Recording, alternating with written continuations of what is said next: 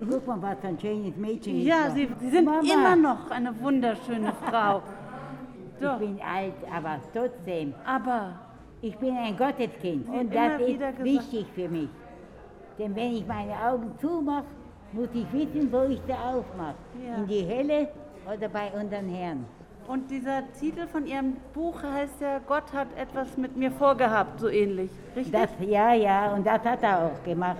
Ich konnte reden, was wir mitgemacht haben.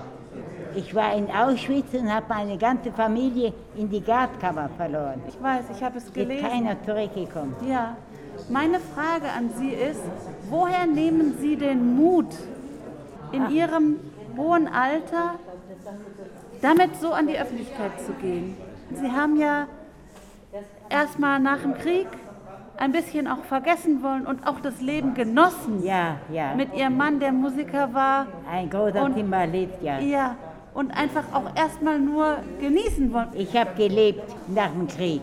Und dann sind die Gedanken wieder zurückgekommen. Ja, Denn vergessen kann man das nicht. das glaube ich. Wenn man die ganze Familie in die Gaskammer verloren hat, das kann man nicht Ja. vergessen. Denken Sie dann auch, ich will noch ein paar Jahre leben und das noch weiter fortsetzen, dieses Lebenswerk?